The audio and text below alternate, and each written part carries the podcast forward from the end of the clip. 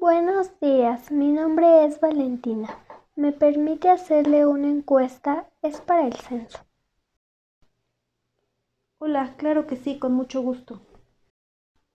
¿Cuántas personas viven en su casa? En mi casa vivimos cuatro personas. ¿Cuántas personas son adultos mayores? Ningún adulto mayor. ¿Cuántas personas son adultos? Vivimos dos adultos. ¿Cuántas personas son adolescentes? Un adolescente. ¿Cuántas personas son niños?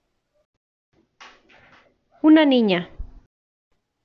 ¿Cuántas personas son mujeres o niñas? En total somos tres. ¿Cuántas personas son hombres o niños? Uno solo.